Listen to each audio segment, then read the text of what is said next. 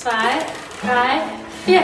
Die Kinder bist du frei, die Chemo ist vorbei, kannst wieder alles essen, den ganzen Kram vergessen.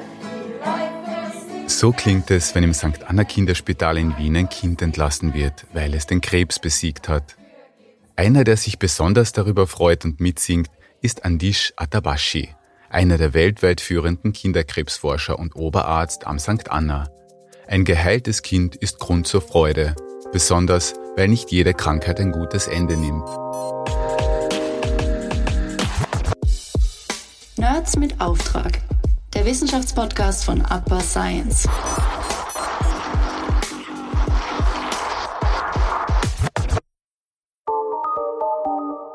Meine Kollegin Anna Riedler hat sich mit ihm in seinem Haus in Klosterneuburg getroffen und sich über die Höhepunkte, aber auch die absoluten Tiefpunkte seiner Arbeit unterhalten.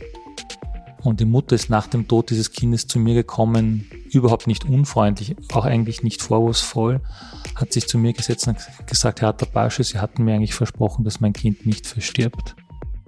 Warum die Arbeit des Oberarztes nicht nur wichtig, sondern auch unglaublich erfüllend ist, das erfahrt ihr in der aktuellen Folge von Nerds mit Auftrag. Mein Name ist Mario Wasserfaller. Ich wünsche spannende Unterhaltung.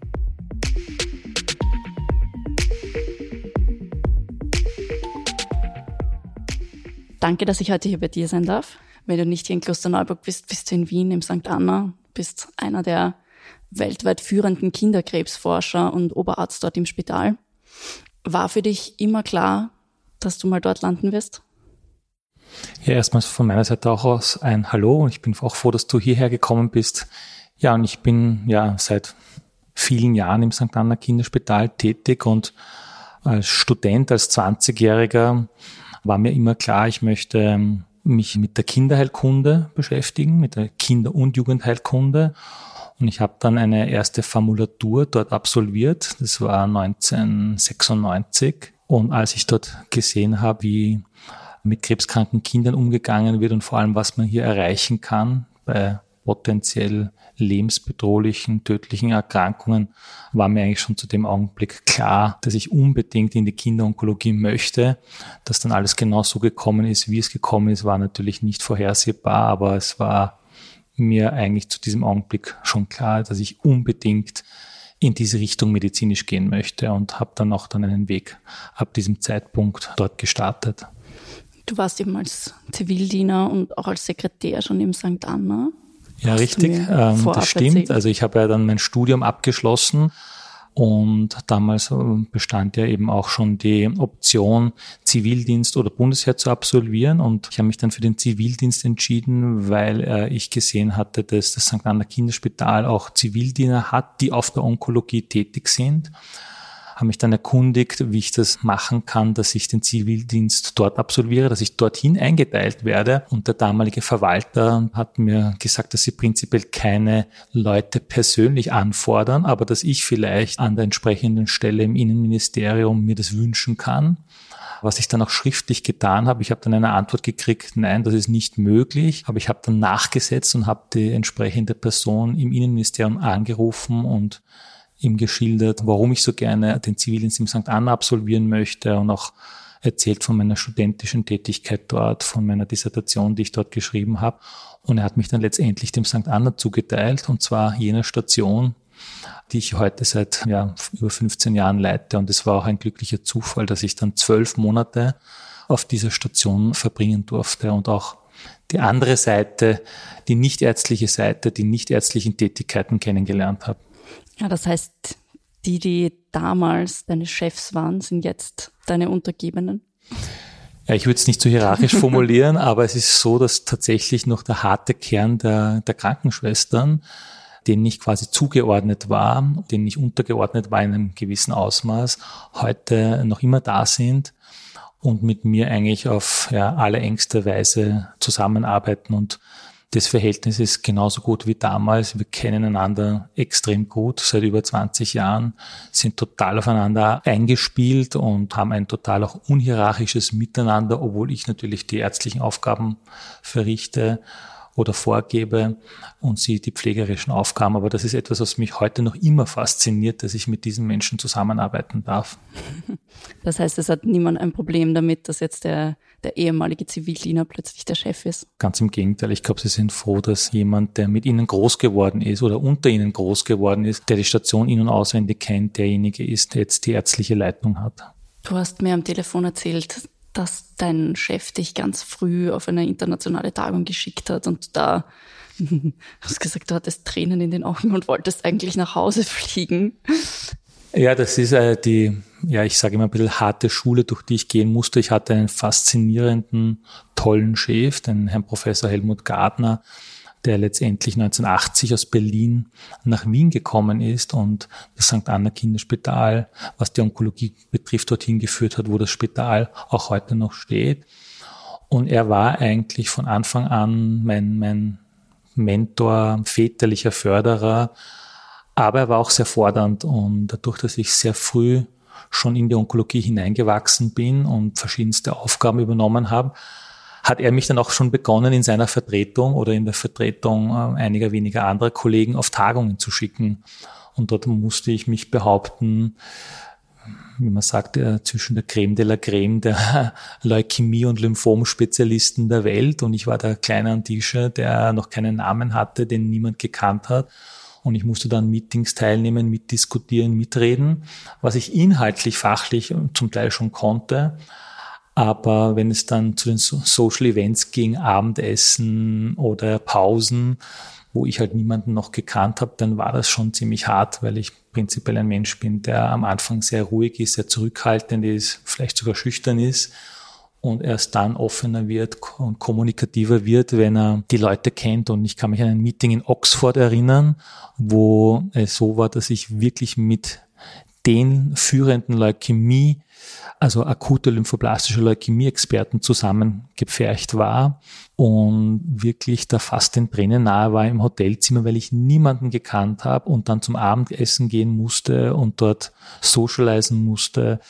Smalltalk führen, was ja überhaupt nicht meine Stärke war zu dem Zeitpunkt. Ich war unter 30 und ich dann sogar im Internet begonnen habe nachzuschauen, ob es nicht einen früheren Flug gibt, um wieder nach Wien zurückzufliegen, um dem Ganzen irgendwie auszukommen.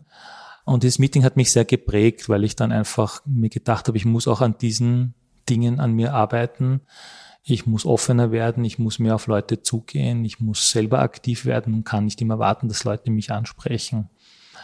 War sehr prägend und ich kann mich erinnern, ich war fix und fertig. Heute sind das alles Leute, mit denen ich ganz eng zusammenarbeite, die mich auch kontaktieren, mich äh, bei manchen Dingen um Rat fragen, mich in ihre Society hineinholen und in verschiedene Projekte.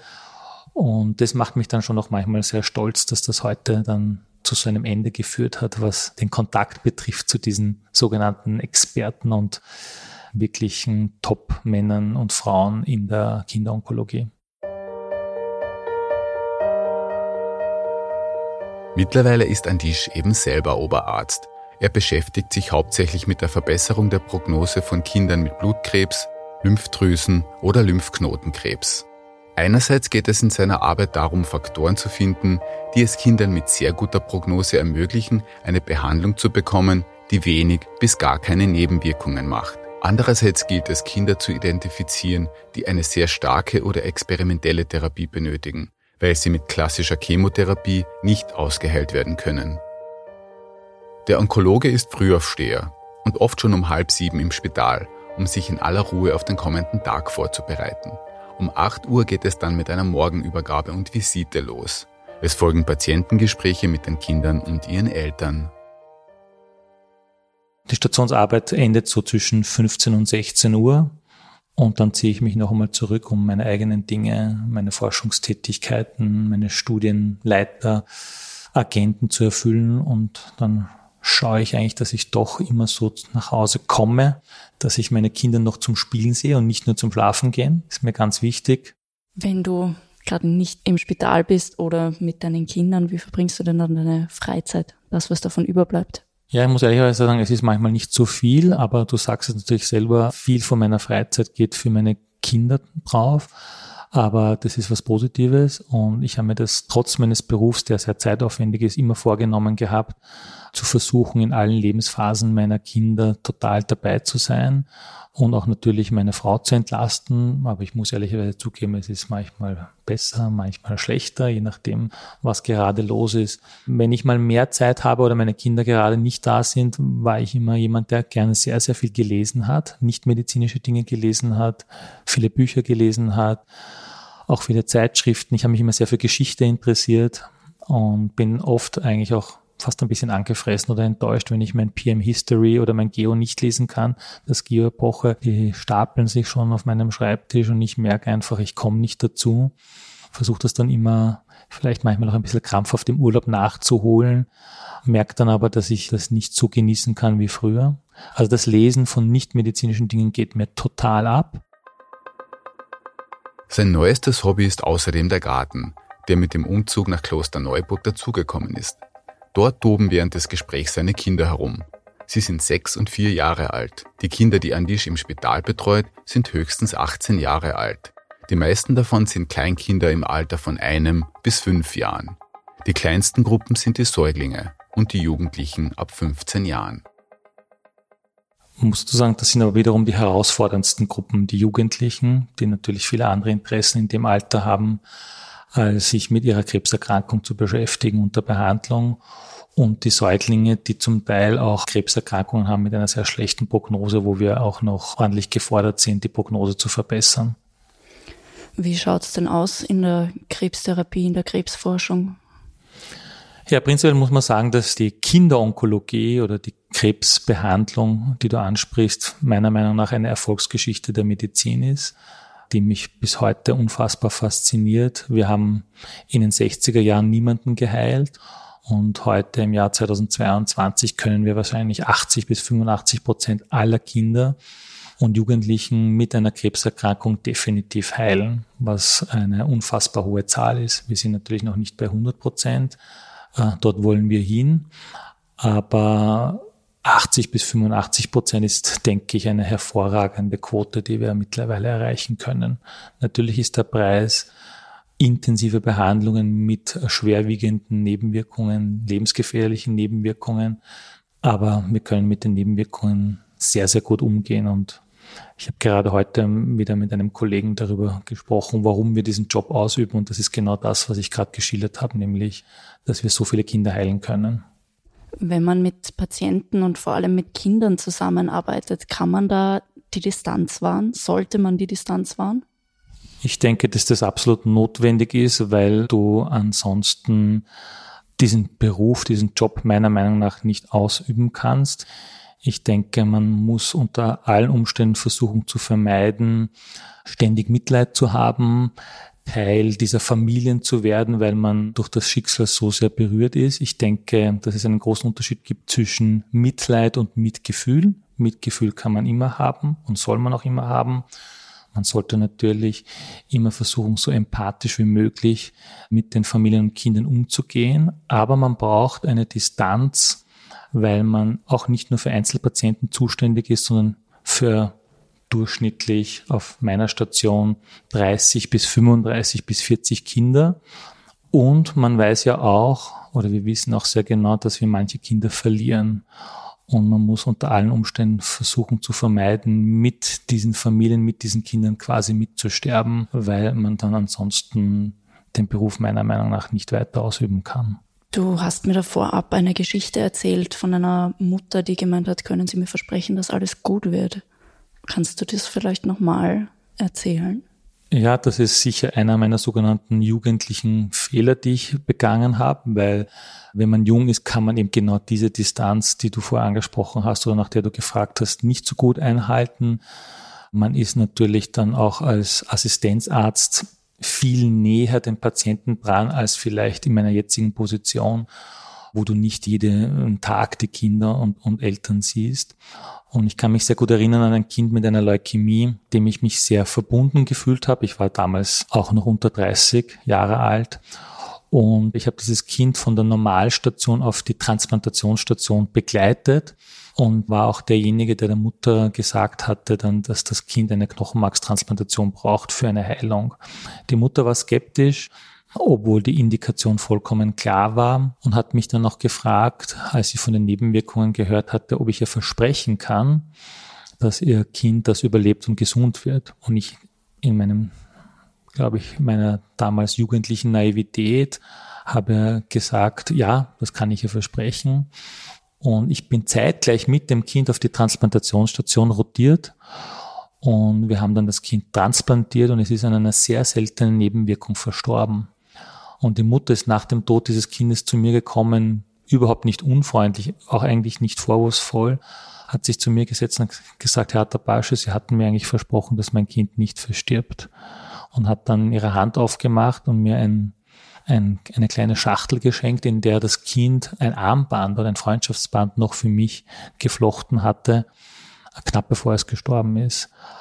Und daraus habe ich damals sehr viel gelernt, also dass ich bis heute niemandem mehr etwas verspreche, sondern ich sage sehr oft den Familien, den Eltern und den Kindern, den Jugendlichen, dass ich aufgrund unserer Erfahrung weiß und glaube, dass die Prognose sehr gut ist und dass sehr, sehr gute Chancen bestehen, dass du gesund wirst, dass dein Kind gesund wird, ihr Kind gesund wird, aber ich kann es nicht versprechen. In Österreich werden pro Jahr ca. 275 Kinder mit einer Krebserkrankung diagnostiziert. Die Zahl wirkt vielleicht nicht sehr hoch. Diese Kinder dürfen aber nur in fünf ausgewählten, spezialisierten Zentren behandelt werden. Für den Osten Österreichs ist das eben das St. Anna Kinderspital, das Niederösterreich, Wien und das Burgenland abdeckt. Hier werden jährlich etwas mehr als 120 Kinder aufgenommen. Außerdem gibt es Zentren in Linz, Salzburg, Graz und Innsbruck.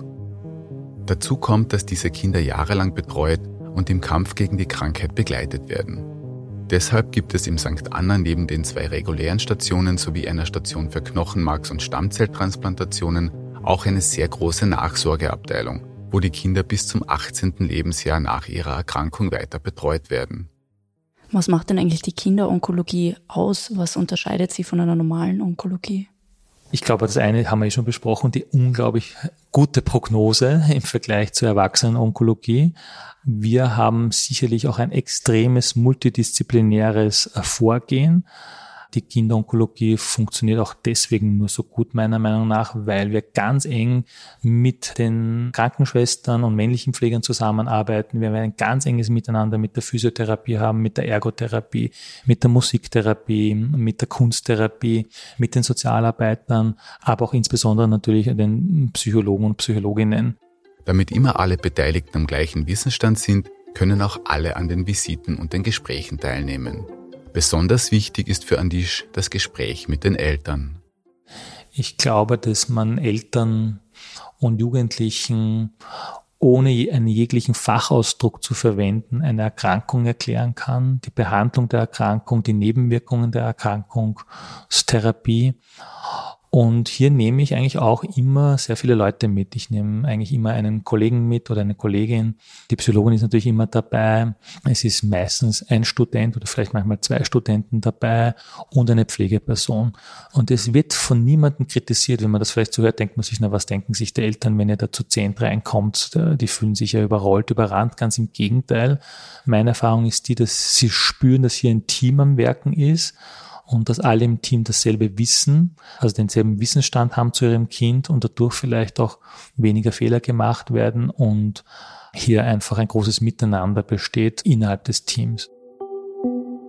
Manchmal hilft jedoch die intensivste Betreuung und beste Behandlung nichts.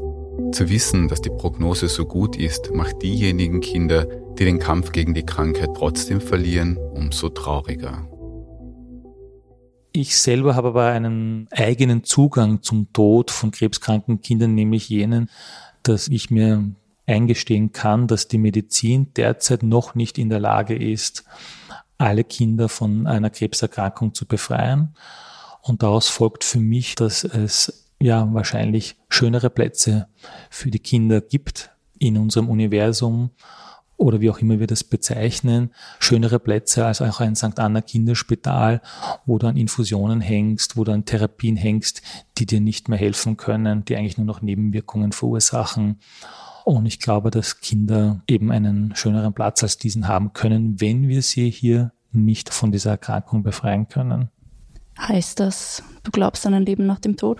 Ja, das führt eigentlich ein bisschen in diese Richtung, dass ich glaube, dass es ein anderes als das irdische Leben gibt. Ob man das als Leben nach dem Tod bezeichnet, sei vielleicht dahingestellt. Aber ich glaube, dass es andere Plätze gibt. Du hast ja eben selber auch zwei Kinder. Hast du während der Schwangerschaft deiner Frau zum Beispiel selber mal Angst gehabt, dass sie auch Krebs kriegen könnten? Ja, muss ich zugeben, natürlich dadurch, dass ich jeden Tag mit krebskranken Kindern im Spital konfrontiert bin, ist es klar, dass ich bei meinen Kindern auch an Krebserkrankungen denke. Ich merke auch, wenn ich im Spital Kinder aufnehme mit einer neu diagnostizierten Krebserkrankung und sie sind vom Alter, vielleicht von manchen Gesten, von ihrem Auftreten sehr ähnlich meinen Kindern, dass es mich immer sehr, sehr erschreckt, weil ich dann auch an meine eigenen Kinder beginne zu denken. Ich gebe auch zu, dass wie meine Kinder Babys waren, ich zwar das Säuglingsalter total genossen habe, weil das auch ein sehr spezielles Alter ist, auch die Nähe, die man hier zu den eigenen Kindern hat. Aber ich war dann irgendwie auch froh, dass das Säuglingsalter vorbei war und damit auch das Risiko für bestimmte Krebserkrankungen, die nicht mit einer guten Prognose verbunden sind. Also ich muss ganz ehrlich zugeben, dass man hier nicht einfach bei seinen eigenen Kindern total abschalten kann, wenn man den Beruf ausübt, den ich ausübe. Und was für mich immer am aller, aller schlimmsten ist, wenn ein Kind fulminant an einer Nebenwirkung verstirbt. Das ist in den 20 Jahren, wo ich jetzt in der Onkologie tätig bin, ganz selten der Fall gewesen in Wahrheit, was Patienten auf meiner Station betrifft. Aber das ist das, was mich sicher am allermeisten getroffen hat. Und es sind im Normalfall, wenn es zu solchen Ereignissen kommt, dass ein Kind stirbt, tödliche, fulminant verlaufende Infektionen, wo mhm. du alles noch auffasst, was es gibt an Antibiotika, an Pilzmitteln, an anderen Mitteln, um gegen diese Infektion zu kämpfen, aber du kannst es nicht aufhalten. Es gibt aber nicht nur negative Erlebnisse, im Gegenteil. Wenn ein Kind genesen ist, wird den Eltern in einem abschließenden Gespräch die gute Nachricht mitgeteilt. Das ist kein fachlich herausforderndes Gespräch, aber das ist ein emotional total positives Gespräch. Nach dem Gespräch wird meistens der sogenannte zentrale Venenkatheter entfernt. Das ist ein Schlauch, den wir in ein Halsgefäß legen für alle Blutabnahmen und alle Therapien. Und wenn das getan ist, dann singen wir gemeinsam. Alle Personen, die an dem Tag auf der Station Dienst haben, das sind die verschiedensten Berufsgruppen, Schwestern, männliche Pfleger, die wir, die Ärzte und Ärztinnen, die Sekretärin, die Kunsttherapeutin, die Kindergärtnerin, dann singen wir ein Abschiedslied und die Kinder dürfen an einer Glocke läuten, bekommen eine Urkunde, du hast es geschafft und auch noch ein Abschiedsgeschenk, je nachdem, was die Kindergärtnerin herausgefunden hat, was den Kindern am meisten gefallen würde. Und das ist, da geht es nicht ums Fachliche, sondern da geht es rein ums Emotionale und ich empfinde das immer als eines der positivsten Dinge in meinem Beruf. Was wird denn da gesungen? Eben, dass du es geschafft hast, den Krebs zu besiegen, dass du es jetzt geschafft hast, dass dir der Katheter entfernt wird und dass du es geschafft hast, dass du keine Restriktionen mehr hast, was dein Essen betrifft, was das unter Leute gehen betrifft. Also keins der bekannten Kinderlieder, sondern Nein, ein spezielles ein von uns erfundenes Lied mit einem von uns erfundenen Text.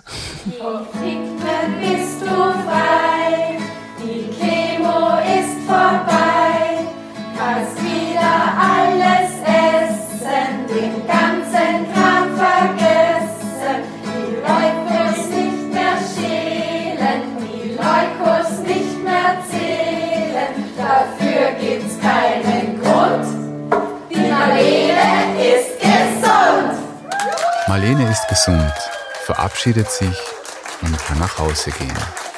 Und auch wir verabschieden uns. Danke fürs Zuhören, auf Wiederhören und bis zum nächsten Mal bei Nerds mit Auftrag.